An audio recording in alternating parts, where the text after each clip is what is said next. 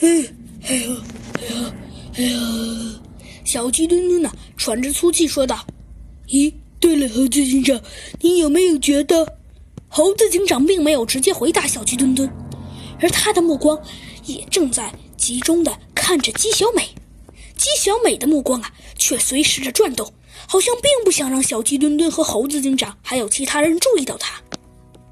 小鸡墩墩，猴子警长用极小的声音问道：“你有没有觉得这个鸡小美有些奇怪呢？”“嗯，猴子警长，你是什么意思？”“你看，虽然我也说不出是哪里奇怪，但是我老感觉……”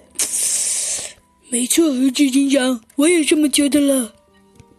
那可是，这这到底是怎么回事呢？这样吧，小鸡墩墩，猴子警长用特别小声的声音说道：“小鸡墩墩，我这次想给你派一个比较艰巨的任务，你能完成吗？”“嗯，当然可以了，猴子警长。什么事啊？”小鸡墩墩，你先悄悄的。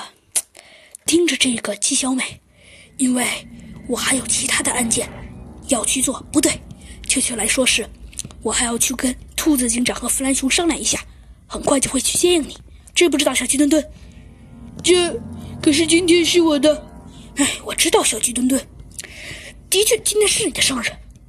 但是，猴子警长看了看手表，刚刚好，现在只有九点。没关系，小鸡墩墩，现在才九点，实在不行，你把这件案件破了之后，我给你买个超级大蛋糕，然后我们下午再过生日，好吗？